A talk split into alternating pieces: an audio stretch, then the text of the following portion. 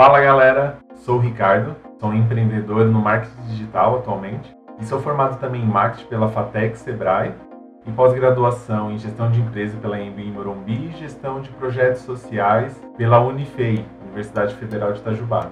Fala aí, Dani. Fala galera, aqui é a Daniela, sou formada em marketing pela Fatec Sebrae, onde conheci o Ricardo.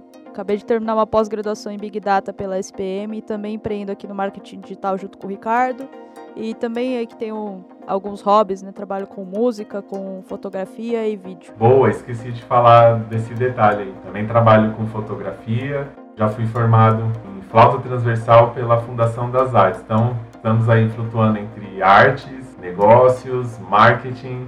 É a nossa vibe aí, flutuando entre o negócios e as artes. É isso, se você gosta de fotografia, marketing, música, cola aqui com a gente que a gente vai bater um papo sobre esses assuntos aí ao longo dos próximos episódios. É isso aí. E aí, o que, que a gente vai falar hoje então, Rick? Então, vamos falar um pouquinho aí sobre o marketing pós-pandemia. Como vai ser que as empresas vão ter que encarar esse desafio aí do marketing, né? Antes da pandemia, o marketing tradicional talvez tinha até muita força aí, né? Como que vai ser essa mistura aí do online com o marketing offline? Como que você acha que vai ser esse, essa visão do marketing pós-pandemia? Cara, eu acho que antes a gente tinha uma dualidade muito grande, né? Então, por exemplo, quando a gente se formou lá em 2015, a gente tinha uma separação muito grande, né? O marketing que a gente estudava tradicional na faculdade era offline, mídia OH, tudo mais, e o, o digital ele era uma, uma disciplina separada, né?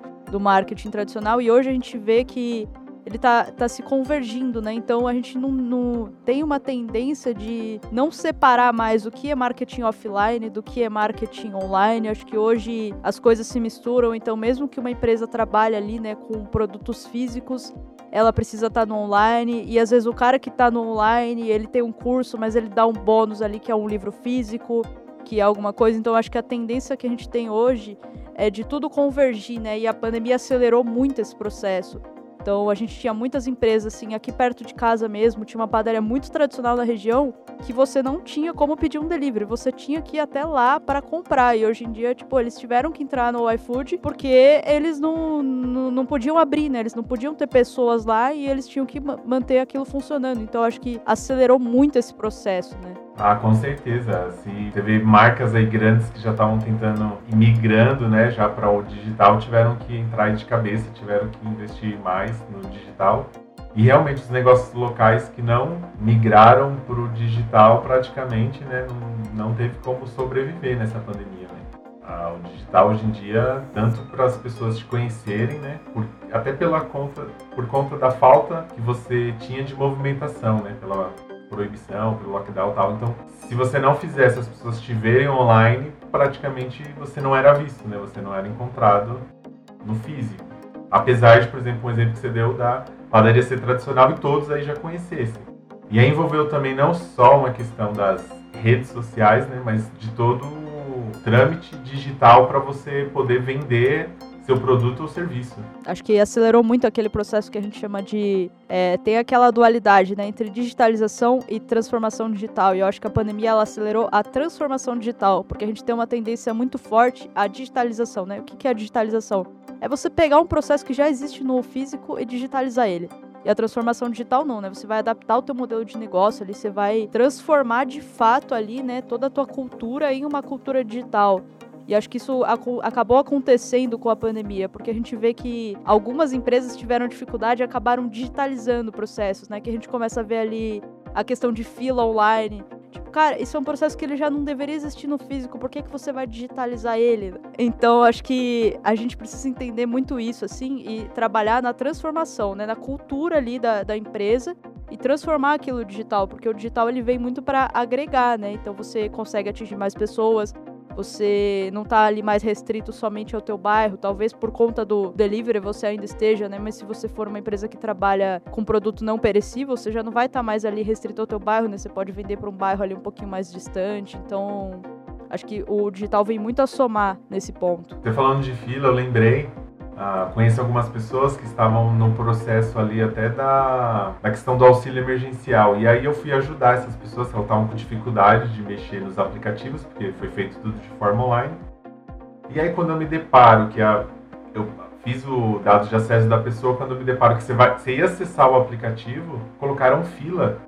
Como assim, né? Tipo, o banco já não deveria ter fila, como você falou, no mundo físico, ou pelo menos já tentar ter resolvido esse problema sempre foi. E aí, quando você foi para online, você inventa uma fila online para você poder ter acesso ao aplicativo. Eu achei, tipo, foi o que você falou assim, foi, meu, e aí? É tipo assim, vocês vieram para online para inventar uma fila, como assim? É servidor, é, é, é, outra linguagem, é outro, é outro jeito de fazer o, o negócio no online. E aí você pega e adapta o físico para o online dentro de um aplicativo que gera para trazer essa facilidade, essa solução de que você tem que pensar na tecnologia, né? Já não é tanto o marketing, mas tem a ver que a tecnologia do servidor da conta do tanto de acesso que as pessoas fossem acessar. E não você criar uma fila para colocar quem vai acessar na sequência do que. Eu achei uma viagem e foi bem colocado isso daí para você, que você falou mesmo.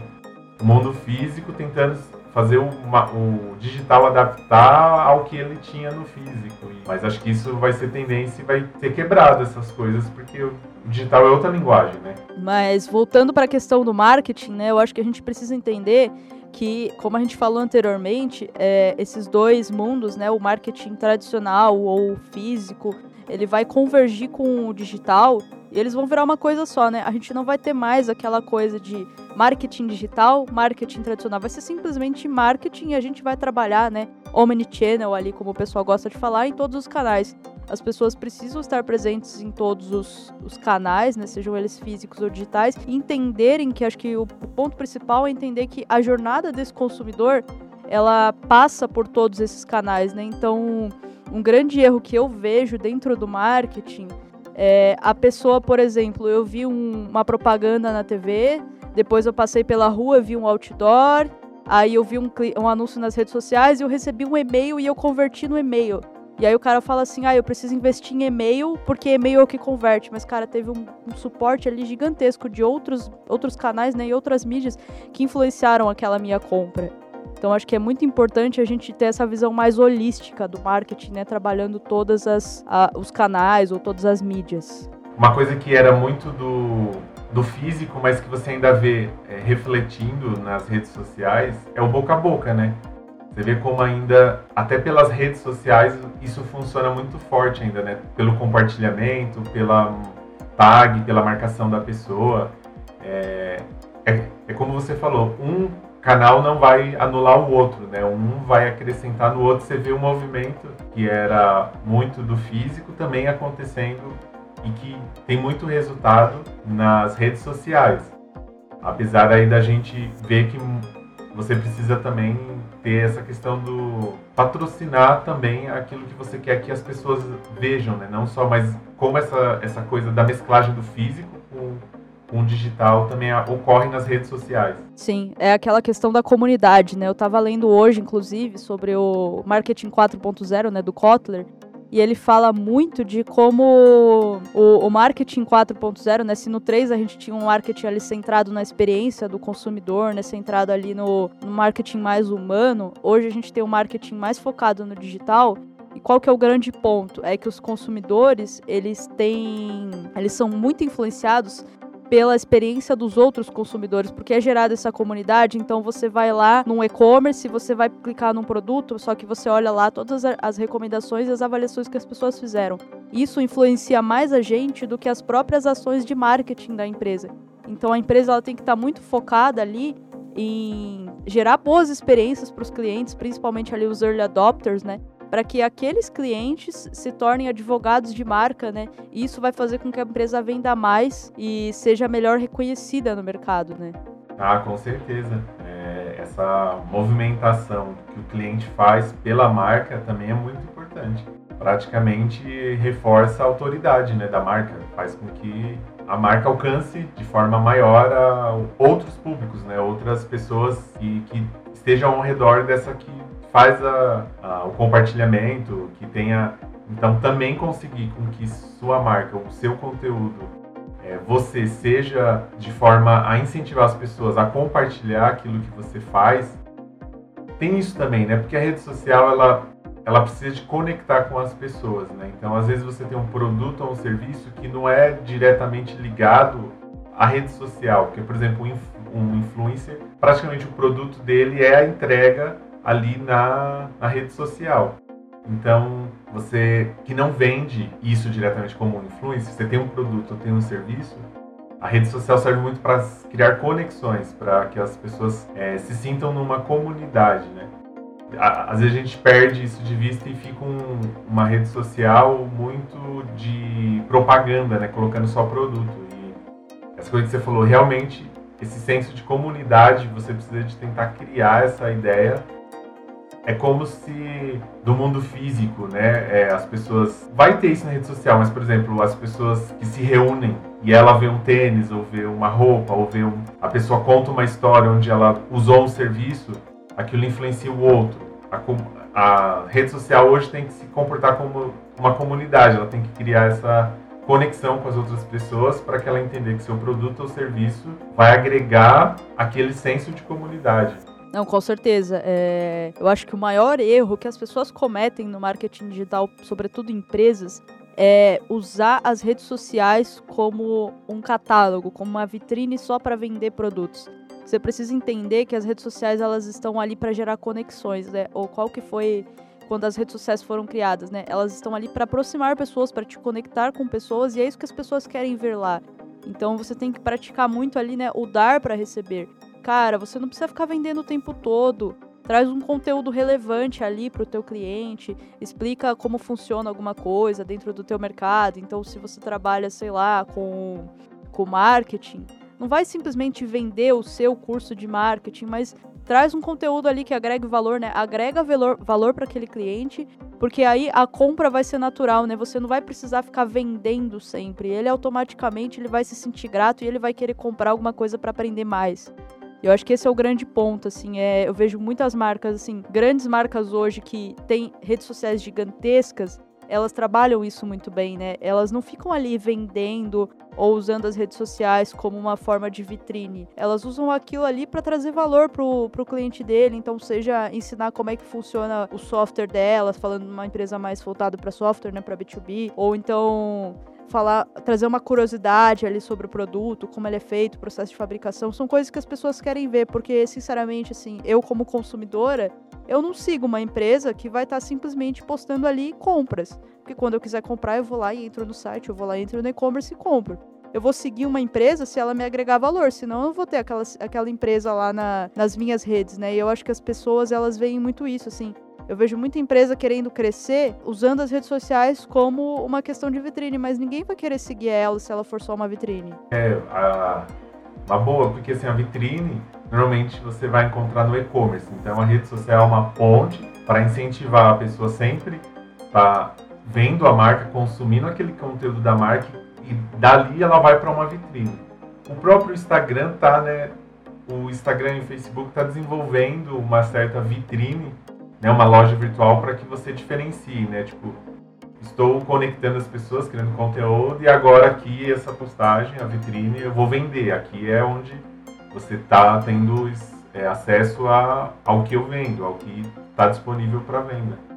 E talvez então, é, dentro desse jogo de vitrine, conexão que nem você colocou, eu acho que muitas empresas às vezes é, dentro do digital, ela devia estar mais focando, talvez, num tráfego, porque ela teria uma boa vitrine, um bom e-commerce, que aí seria é, trabalhado toda a questão da imagem dentro de um e-commerce, e aí o tráfego talvez taria, traria mais resultado para essa empresa que está entendendo que hoje o físico dela tem que estar nesse digital, talvez no e-commerce, e aí você fazer as pessoas estiverem através do tráfego e aí já não é tão pensando em gerar conexões, porque é diferente, né? As redes sociais como o Instagram, o Pinterest, o Facebook, Twitter, eles criam conexões, são pessoas.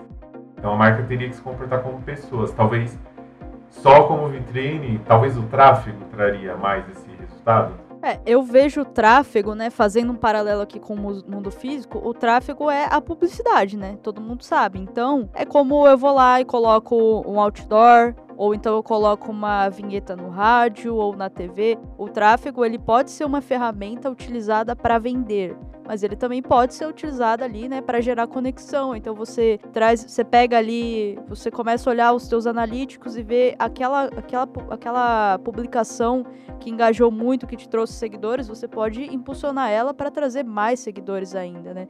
Mas você sempre agregar alguma coisa. E o tráfego também, na hora que você for fazer ele com o foco em vendas, entender ali, segmentar muito bem para quem você está vendendo, para você não, não investir dinheiro ali em alguma coisa que não faz sentido.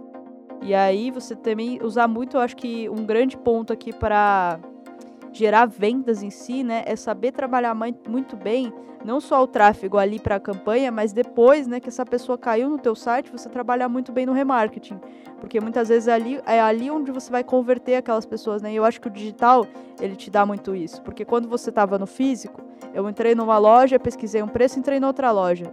Cara, ele não tem como me mandar a promoção de novo se eu não voltar na loja. Agora, no, no online, sim, eu entrei num site, entrei no outro, mas eu não realizei a compra. E aí eu começo a mandar anúncio para aquela pessoa e aquela pessoa pode voltar a converter comigo. Então eu acho que o tráfego ele pode ajudar muito nesse sentido, né? De você se conectar ali com, com o consumidor, entender as necessidades dele, né? Como a gente tem dados para trazer isso hoje e você oferecer o melhor para ele, que você, consequentemente você vai conseguir mais clientes. Ah, isso aí. Boa visão. É... Você colocou até que tráfego também é usado como conexão. Então, se você pensar o digital, ele está o tempo todo é, trazendo essa conexões das pessoas, né? A conexão. Sim, porque no fim das contas, né, quando a gente fala em tráfego, o pessoal tem muito aquela visão de anúncio, de mídia paga, né? Mas o tráfego nada mais é do que o quê? A gente tem um algoritmo e a gente tem uma rede social, por exemplo, o Instagram. Ela tem muitos usuários. Então hoje o Instagram, ele não consegue mais pegar o post de todas as pessoas e entregar para todas aquelas pessoas que seguem essa pessoa. Então, você usa o tráfego para expandir, né? Para é, ser entregue para mais pessoas. Então, isso daí ele pode ser usado tanto para gerar conexão, como para gerar vendas. É uma forma de você comprar espaço, comprar atenção das pessoas. É, você falando aí do algoritmo, até teve uma vez que eu estava ouvindo, acho que foi numa palestra mesmo, João Pedro, ele falou assim: pensa no algoritmo. Muita gente reclama que o algoritmo não entrega o seu conteúdo para as pessoas que te seguem. Mas se você pensar você como uma pessoa que consome o conteúdo, imagine se toda vez que você abrisse o Instagram e o Instagram te integrasse, in, integrasse, o, entregasse, olha eu já viajando. Imagine que o Instagram entregasse todo o conteúdo de todas as pessoas que você segue. Então, sei lá, se você seguir mil pessoas, todo mundo, se 400 postaram hoje, você vai ter aquele entulhado de 400 postagens em sequência que você vai se perder. Você às vezes a pessoa que você queria realmente ver, ela postou tipo mais cedo do que as outras 200, então quando você abrir vai rolar muito rápido e você perde toda a referência. É, você perde as primeiras. Você não vai olhar as 400 uma por uma para se atualizar e falar, nossa, os 400. Então o algoritmo ele serve também para ele vai entender quais são suas preferências, aquelas pessoas ou aquelas marcas que você mais visitou e ele começa a te entregar mais daquilo para você ter uma, um feed mais organizado também. Porque no final das contas, o que, que a empresa, né, a dona da rede social, seja ela Google, Facebook, Instagram, Twitter, ela quer que você fique mais na rede. Então, ela quer te entregar o melhor conteúdo para que você possa ficar mais tempo lá. Então, ela vai começar a entender quais são os conteúdos que você assiste por mais tempo, quais são os conteúdos que, que você mais segue, quem são as pessoas com quem você mais interage, e ela vai mostrar mais aquelas pessoas para você. Então, se você, como criador de conteúdo, quer ser mais mostrado, quer aparecer para mais pessoas, quer ter um melhor engajamento, você tem que gerar conteúdos que façam as pessoas ficar mais tempo assistindo, que façam as pessoas interagirem de forma espontânea. Porque o que eu vejo é que muitas pessoas acabam usando isso de uma forma não espontânea. Então, ah, comenta um emoji aqui. Cara, isso daí não é engajamento. Isso aí você tá obrigando uma pessoa a fazer alguma coisa, né? Mas aquilo ali não é uma interação genuína. É diferente de quando eu olho um post e falo, nossa, isso é muito legal, eu preciso mandar pro Ricardo olhar também. Você tem que pensar em gerar esse conteúdo nas redes sociais, né? Verdade, é. É o, volta de novo a conexão aí sendo pensada como a fonte do, da força de vontade, da, a fonte daquilo que a pessoa vai querer voltar. Se pensar nisso, é, é o tempo de tela, né? O tempo que ela fica mais num conteúdo, a, a rede social reconhece que aquilo é mais importante para a pessoa. Exatamente. É, o Joel, né, meu mentor, ele fala uma palavra, uma frase que eu gosto muito, é que pessoas precisam de pessoas. A gente interage com pessoas, então, independente de se eu sou uma empresa B2B, B2C, cara, por trás de todo B2B tem um B2C, tem uma pessoa. Então, no final das contas, você está falando com pessoas e você precisa se comunicar com pessoas, né? Eu acho que isso é um ponto que às vezes algumas empresas, algum, algumas pessoas acabam deixando de lado, né? Você tem que trazer, fazer o conteúdo, não aquele conteúdo que você quer ver, mas aquele conteúdo que a tua audiência quer ver. Tendo a audiência como foco, as empresas acho que foram obrigadas a mudar pelo para o meio digital, porque era ali que eles iam encontrar a audiência deles, o público que ia comprar o produto deles. Então essa questão do isolamento, de novo, é uma coisa óbvia, a gente por várias vezes você pensar, a gente fala desse assunto, sempre falando a pandemia, o isolamento, mas acredito que essa velocidade da migração ou da, da coisa do, do, estar praticamente o marketing, você pensar hoje o marketing ele é junto com o digital, foi por conta da pandemia, do isolamento. Trouxe, as empresas precisavam de chegar na audiência e a audiência, que é o público, estava no meio digital, porque ali não, o vírus, por enquanto, não se propaga por meio do, do meio digital, ali você encontrava seu público. Sim, é, eu acho que é aquele chavão que todo mundo fala, né? A pandemia, ela acelerou um processo que já estava acontecendo. Então, tinha algumas empresas que já estavam ali, já tinham entendido que o, o digital e o, e o físico, eles estão convergindo. E essas pessoas que já estavam na frente, né, que já entenderam, conseguiram ter melhores resultados dentro desse cenário, né? Mas por outro lado, as pessoas que ainda não estavam, eu acho que teve uma adaptação ali forçada que foi muito boa, porque a gente vê que tem mercados que eles ainda não, não eram adeptos a testar coisas novas, né? Sobretudo ali, por exemplo, a questão da educação. É, a gente teve que migrar forçadamente para o modelo online, mas já tinham empresas, por exemplo, eu, eu terminei a minha pós aqui na SPM e a gente fez ela inteiramente online e não era para ser online. Só que a SPM já era uma empresa que ela já tinha um modelo que eles chamam de blended learning, onde os alunos tinham uma questão do físico e do digital também, né, do físico, do presencial no caso, e do digital. E isso trouxe para outras empresas, né, para outras escolas, outras instituições, essa adaptação forçada e eles tiveram que ser abertos às coisas novas. Então eu acho que o grande benefício que a gente tem, né, se a gente pode dizer assim, de ter passado, de estar passando por essa pandemia, é das pessoas aceitarem a mudança, que eu acho que era a, a parte mais difícil dessa convergência que já estava acontecendo, eram algumas empresas, pessoas, clientes mais tradicionais que não aceitavam. Então, às vezes você tem ali uma pessoa de mais idade que não tem aquele, aquela facilidade com o smartphone, ela teve que aprender a fazer um pedido pela internet porque ela não podia sair. Então, acho que ela trouxe assim uma, uma quebra de barreiras muito grande. Isso vai ajudar muito a gente no pós-pandemia, quando a gente sair, a gente já vai sair com uma cabeça diferente ali, com, com menos barreiras, com menos empecilhos, para pegar aquela experiência e voltar pro físico, sim, porque o físico vai existir. A gente é físico. Nós estamos aqui na tela, mas nós somos feitos de carne, nós somos físicos. Não, a gente não vai ser 100% digital nunca mas a gente vai conseguir convergir isso de uma forma melhor, né? Por conta dessa, dessa adaptação que a gente teve. Então, acho que a gente, no fundo, no fundo, assim, por pior que seja, nessa parte da tecnologia e da convergência, a gente só tem a ganhar com o que aconteceu. Ah, com certeza. E acho que pode ser um tema também que está tá muito em voga, que é a internet das coisas, né? Como que tudo tem se transformado. E outra coisa que eu acho que ajudou nessa velocidade tudo bem que já vinha nessa transformação, é a questão da tecnologia dos smartphones, né? Porque você hoje em dia tem tudo na palma da mão, então isso também é, tendo assim até os smartphones dos mais simples, assim, dos mais básicos, você já consegue ter todo esse acesso. Alguns não vão conseguir ter velocidade, vão ter é, performance melhores, mas ele já tem todo o acesso todo o arcabouço que a internet, tudo que a internet é, disponibiliza, o básico, ele tem no smartphone já básico. Então, acho que o smartphone, junto com essa questão da, do isolamento, acelerou assim muito, né? Essa tecnologia do smartphone e a coisa da gente estar tá isolada. Essa questão do acesso, um ponto importante aqui que eu lembrei, é a questão das empresas pequenas. É, quando a gente fala de físico ali, né, é muito difícil você brigar com um grande player. Agora, quando você está no digital, todo mundo tem a mesma oportunidade, entre várias aspas, né? Mas você, a, todo mundo está ali e se você fizer um bom conteúdo, se você fizer é, um trabalho bem feito ali dentro do digital, você vai ter espaço, o mesmo espaço que o grande player tem. Então, acho que essa é a grande vantagem que a gente tem, né? Trazendo aqui o digital. E para concluir, então, acho que a gente precisa entender que, como a gente já falou, tudo isso vai convergir e a gente vai precisar aprender a trabalhar, trabalhar bem nos dois mercados, porque eu acho que tem muito assim, dentro até mesmo de profissionais de marketing. Ah, eu trabalho com CRM. Ah, eu trabalho com marketing digital. Cara, hoje em dia não mais. Você tem que saber um pouco de tudo, né? E entender a jornada do teu cliente completa.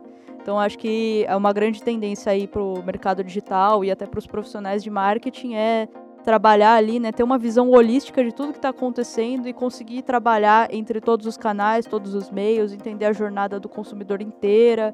Acho que isso vai ser um, um grande desafio aí na nossa carreira de profissionais de marketing. Né? Então, para encerrar, vocês viram que a gente falou de vários temas e se você tem alguma dúvida, algum interesse em algum tema específico, como por exemplo jornada do consumidor ou as próprias redes sociais, é, vai lá na nossa rede social procura a gente no Instagram e deixa lá sua sugestão, o que você gostaria de ouvir nesse podcast. A nossa intenção também é convidar gente para o podcast. Quem você gostaria de vir falando com, com a gente aí? Isso, comenta lá então o que você achou desse podcast também, não esquece. Segue a gente aqui no Spotify, no YouTube, eu não sei onde você está ouvindo, mas segue para acompanhar todos os próximos episódios e não deixa lá de comentar outros, outros conteúdos que você quer ver por aqui, outros é, convidados que vocês querem que a gente traga aqui para a gente poder trazer né, o melhor aí do, do marketing para vocês. Então é isso. Muito obrigado.